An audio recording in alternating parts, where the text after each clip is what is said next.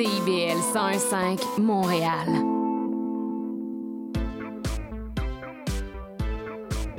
CIBL, au cœur de la culture. C'est intermittent jusqu'à Wellington. Vers la rive sud, congestion depuis Turcot, euh, parce qu'on a eu un accident tout à l'heure sur la 132. Bon, ben c'est clair, tu vas être en retard. Ouais, cool. J'ai de la gym. Parce que la 132 demeure encore occupée. Il est 9 h. CIBL. 101.5. Bonjour à tous et bienvenue à votre émission quotidienne Les Aurores Montréal en mode estival. Ici Michael Demers à l'animation en ce 7 août. Bon lundi tout le monde et comme toujours, bien content de vous reparler. Et d'abord, je voulais vous parler d'une certaine pétition que je ne sais pas si vous avez euh, vu passer, mais cette pétition qui réclame une piétonisation permanente de la rue Wellington pour la partie de l'arrondissement de Verdun qui arrive justement à échéance aujourd'hui. Cette rue est déjà considérée comme euh, piétonnière durant l'été, mais plusieurs souhaiteraient qu'elle le soit tout au long de l'année. Déposée au mois d'avril, la pétition devait recueillir 3031 signatures de résidents de l'arrondissement de Verdun, âgés bien évidemment de plus de 15 ans. Il semblerait toutefois que ce nombre ait été dépassé il y a quelques jours et donc que l'objectif ait été atteint. Une consultation publique avec les résidents de Verdun serait prévue normalement avant la fin de l'année 2023. Mais sinon, au menu d'aujourd'hui, ben, je vous propose en fin d'émission une entrevue avec Lina Amoudi, adjointe à la programmation du festival Orientalis, pour nous parler de cet événement. Et en début d'émission, on aura le droit à la chronique de la protection de la biodiversité de Givin Namies d'Espace pour la vie. Mais d'abord, je vous propose d'écouter Sale Barbe, Petite Gomme.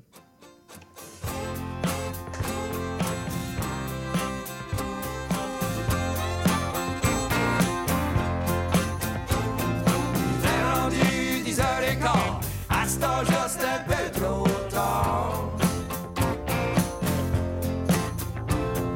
On a sous la clôture, même si j'étais pas sûr.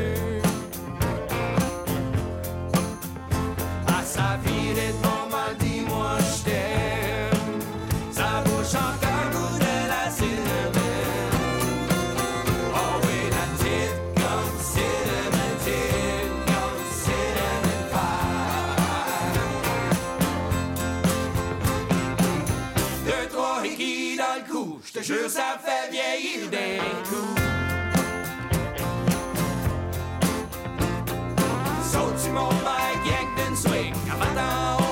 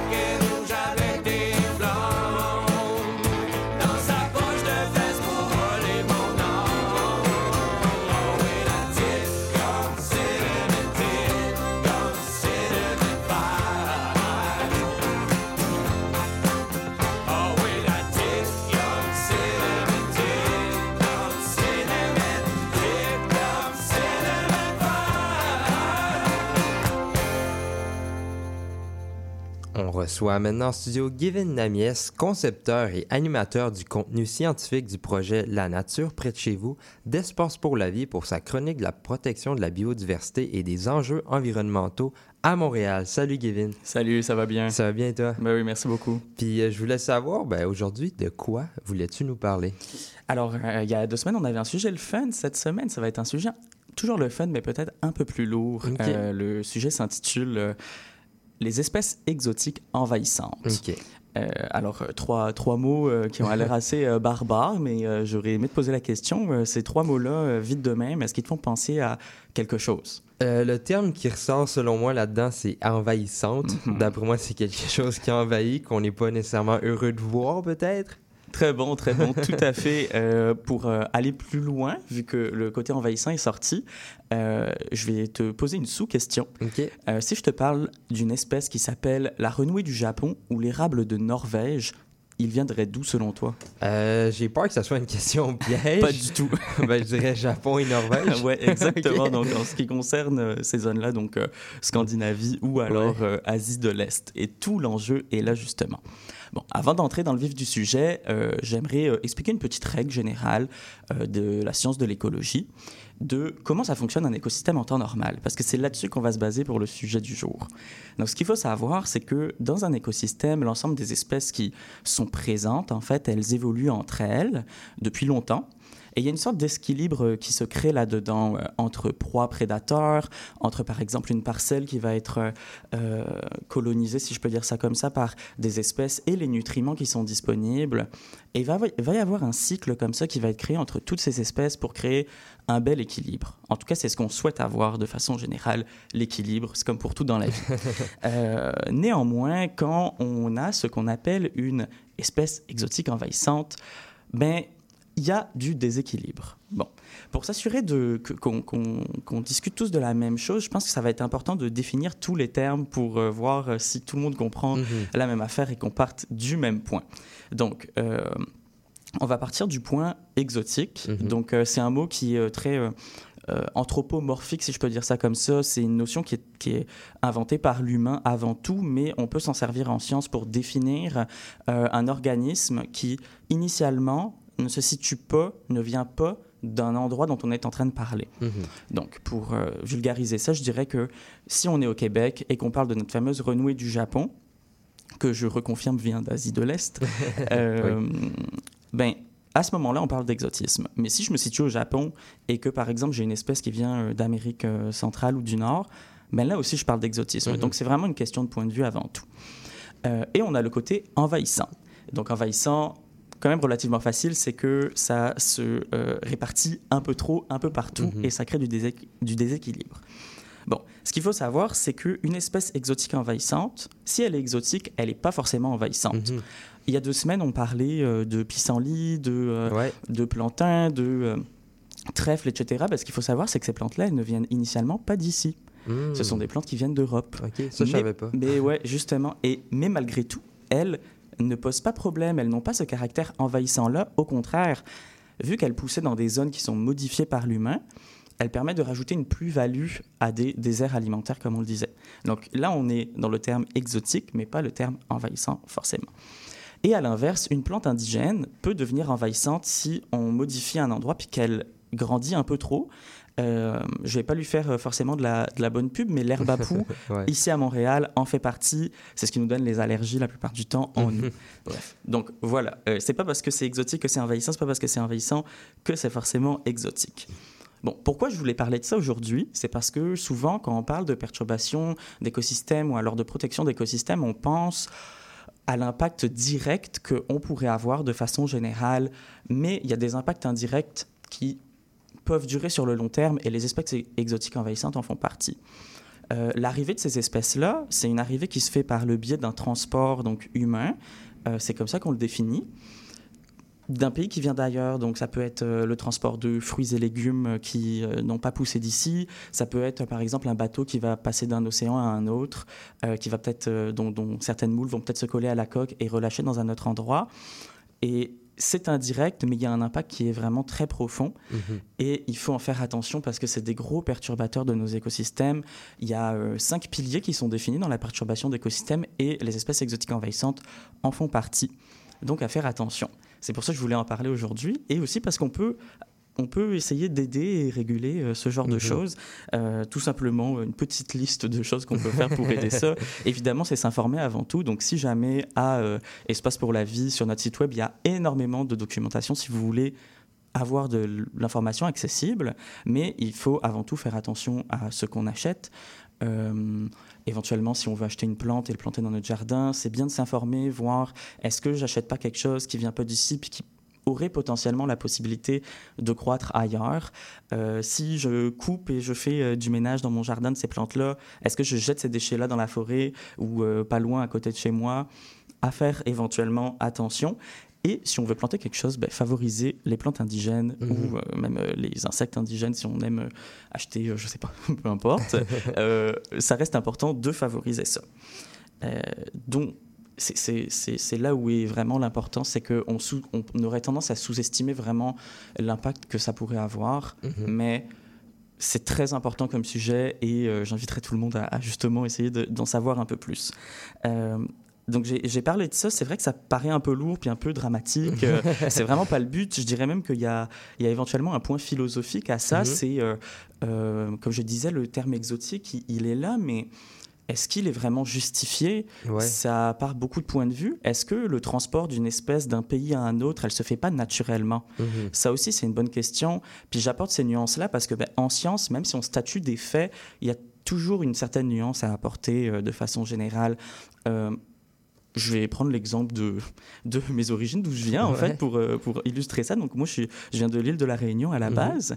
Et euh, quand ben, mon, mon île est sortie euh, de, de la mer pour. donc, ces volcans ont fonctionné, puis qu'elle a émergé, il n'y avait rien là-dessus, à part du, du basalte, de la belle roche. Mhm. Et pourtant, euh, donc c'était il y a quelques millions d'années, hein, et pourtant euh, on a eu une arrivée de, de plein d'espèces, donc c'est arrivé naturellement. Bah oui. Donc est-ce qu'il n'y aurait pas un côté naturel à ça? Nous, l'humain, on fait partie d'un règne, euh, du règne animal, est-ce qu'on n'est pas naturel là-dedans? Mhm. C'est des questions qui sont à se poser, puis garder une nuance. Néanmoins, on est assuré qu'il y a un impact de ça, oui. même si cette nuance doit être apportée. Donc, évidemment, j'inviterai tout le monde à faire attention à ça, puis toujours s'informer au possible.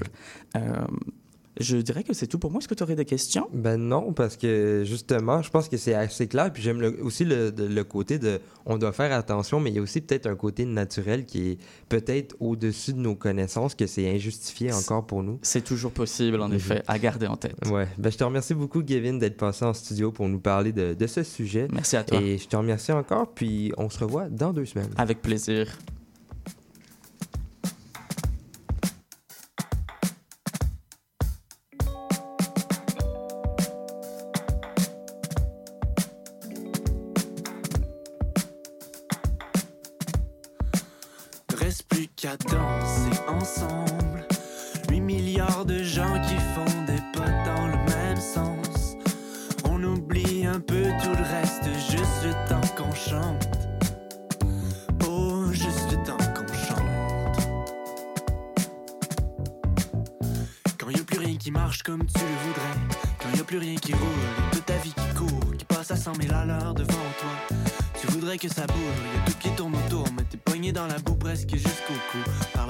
Le jour qui peut plus passer, regarde-le s'en aller.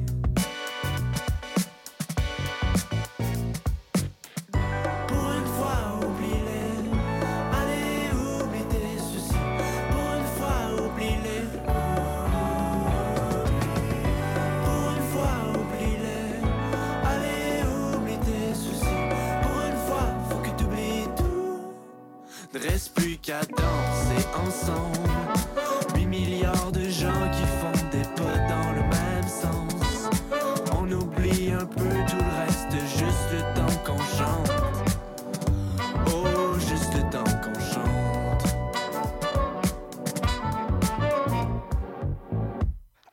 chanter, t'as beau crier, on restera tous les deux près dans la chambre à ses côtés. Ces prétendances font des idées d'un canevas phénoménal. Alors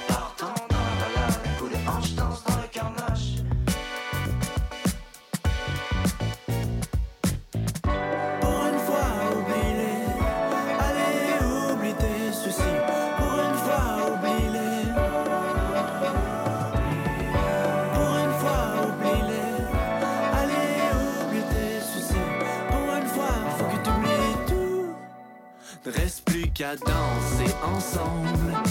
8 milliards de gens qui font des potes dans le même sens.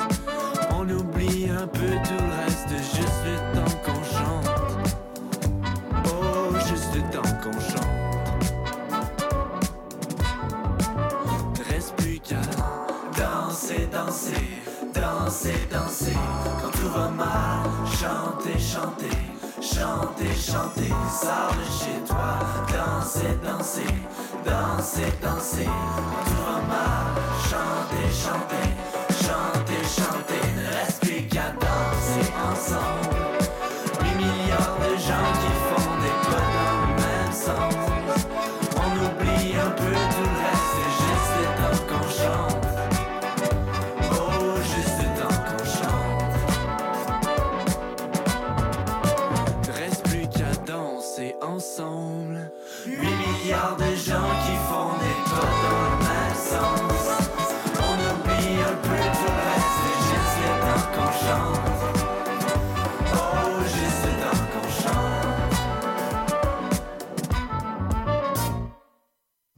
Venez d'entendre 8 milliards de autos et je voulais vous parler d'Orientalis. C'est un festival se déroulant du jeudi 10 août, 10 août au dimanche 13 août et il est dédié à la rencontre des cultures orientales et occidentales pour célébrer le pluralisme à Montréal.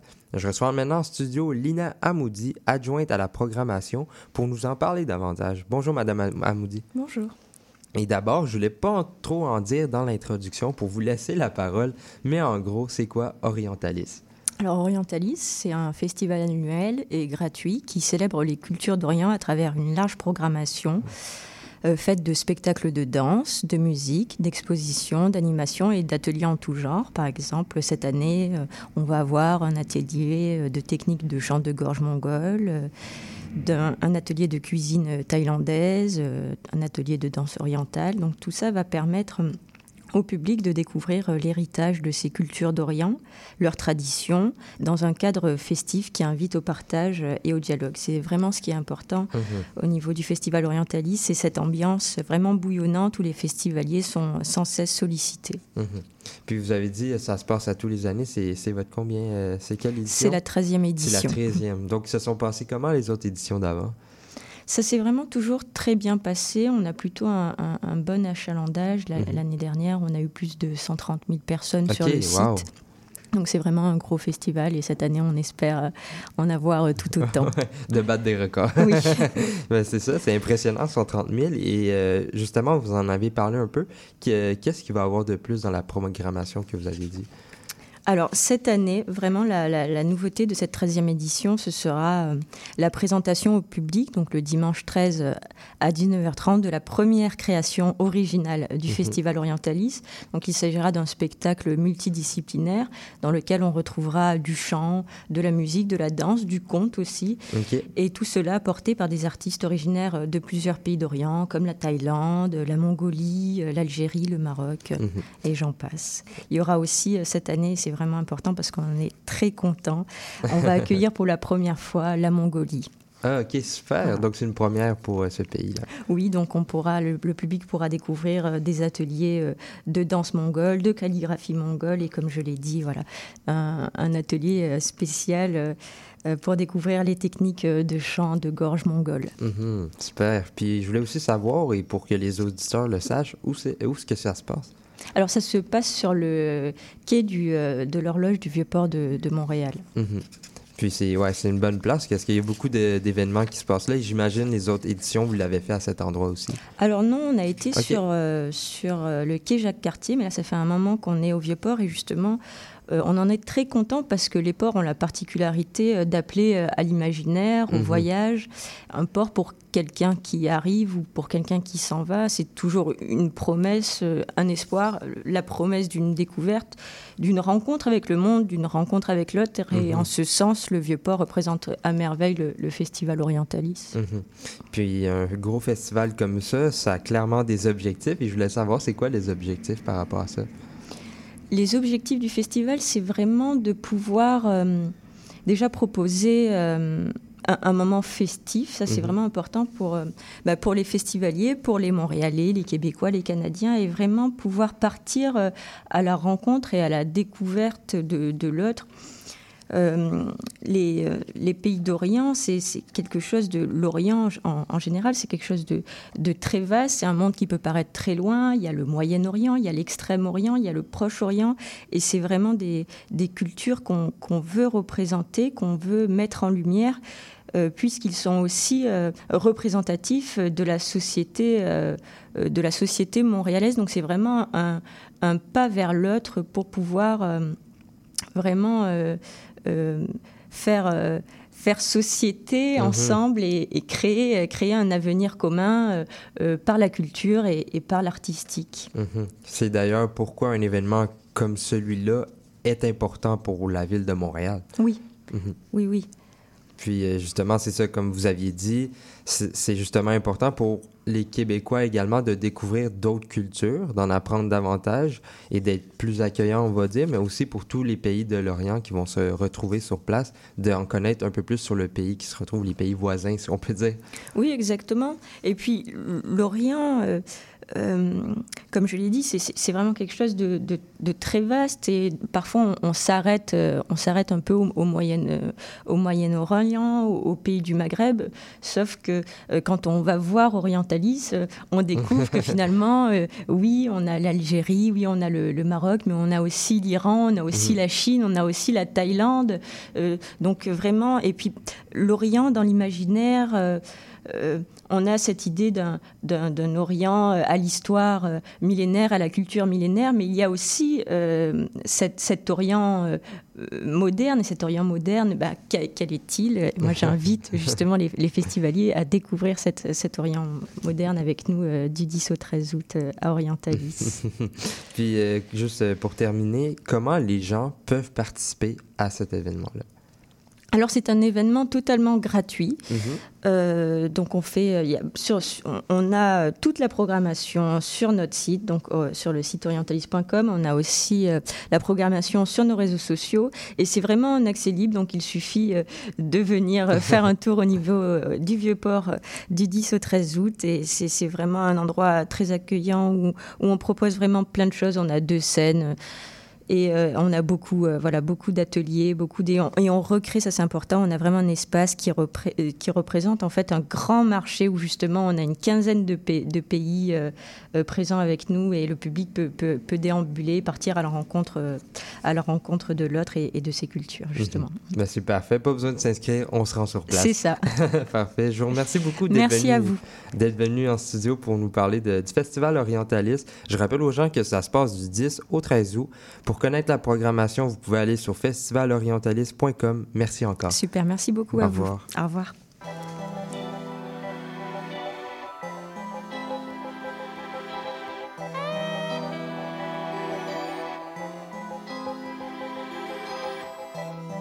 d'une figure sensible, d'une paire de sens, vague indicible,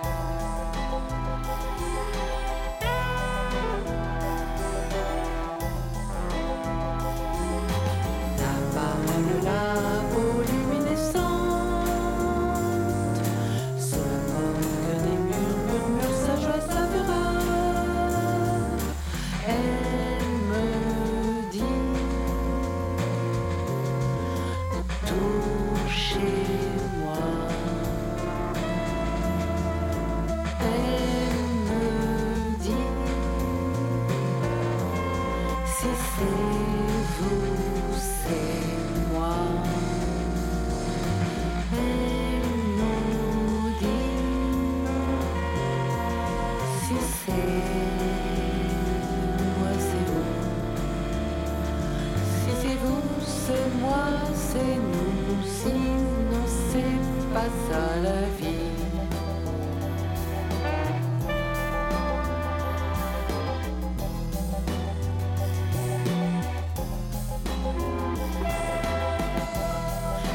trace du soleil marquée au sol dans mon sommeil, toutes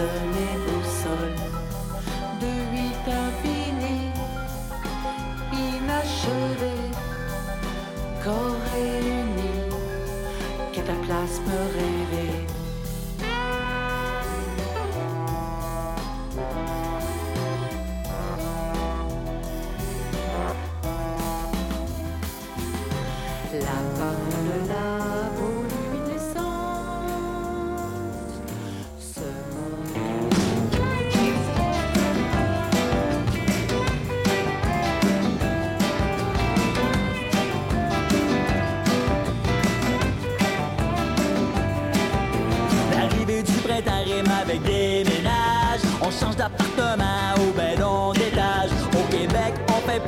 Fête nationale. À la place, on aime jouer à la chaise musicale. On déménage. Oh, on déménage.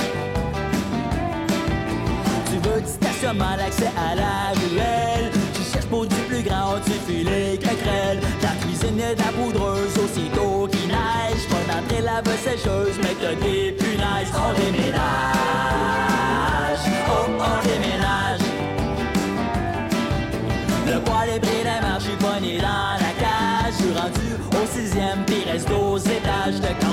Trop petit, au frigidaire est large. Je regarde ma bibli qui déboule dans les marches. On.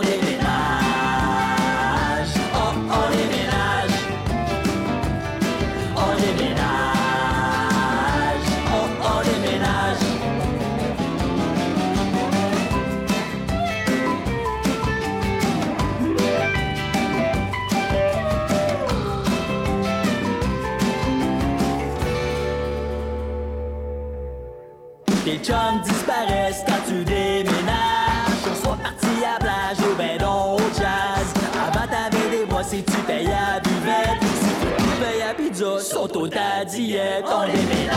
Oh,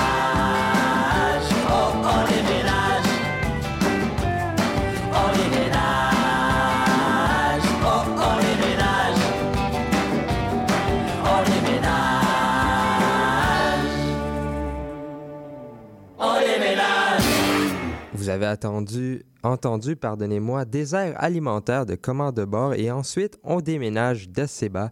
Et l'émission d'aujourd'hui ben, tire déjà à sa fin, mais je tiens tout de même à remercier les gens qui sont passés au micro aujourd'hui, Given Namies et Lina Amoudi.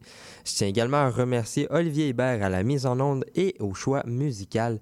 Si jamais vous avez manqué une partie de l'épisode ou si vous voulez réécouter un moment, ben je vous conseille d'aller sur notre site web directement cibl115.ca ou sur Balado Québec, Apple Podcasts ou Spotify. Ou pour ceux qui se couchent plus tard, ben il y a toujours la rediffusion à 1h du matin. Je vous propose aussi d'aller aimer notre page Facebook Les Aurores Montréal. C'était Michael Demers. Je vous remercie d'avoir été des nôtres aujourd'hui et à demain. Bye!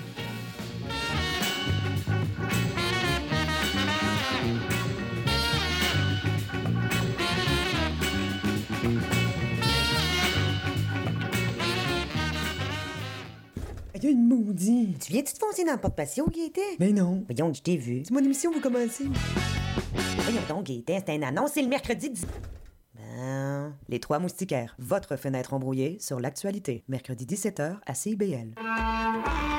Vous voulez tout savoir sur la musique, la chanson, la danse traditionnelle québécoise? Eh bien, excusez-la pour vous.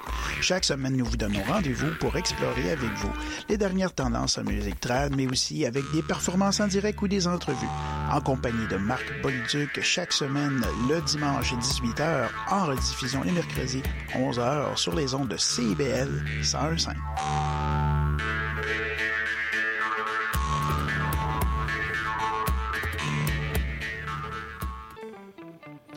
Intention Inc., c'est la célébration de l'entrepreneuriat sous toutes ses formes. Sophia Listo et moi-même, François Morin, allons à la rencontre des secrets les mieux gardés du Québec les jeudis de midi à 13h. Monsieur Bull et compagnie, un magazine radio sur le vin, la bière et les spiritueux. Des conseils pour mieux boire. Guinaël Revel et son équipe parlent du bio, de la viticulture, des spiritueux, des vignobles du Québec, du Canada, de toutes les nouveautés de la planète vin et une chronique fromage. Monsieur Bull et compagnie, les vendredis de 9h à midi à CIBL 1015 Montréal. CIBL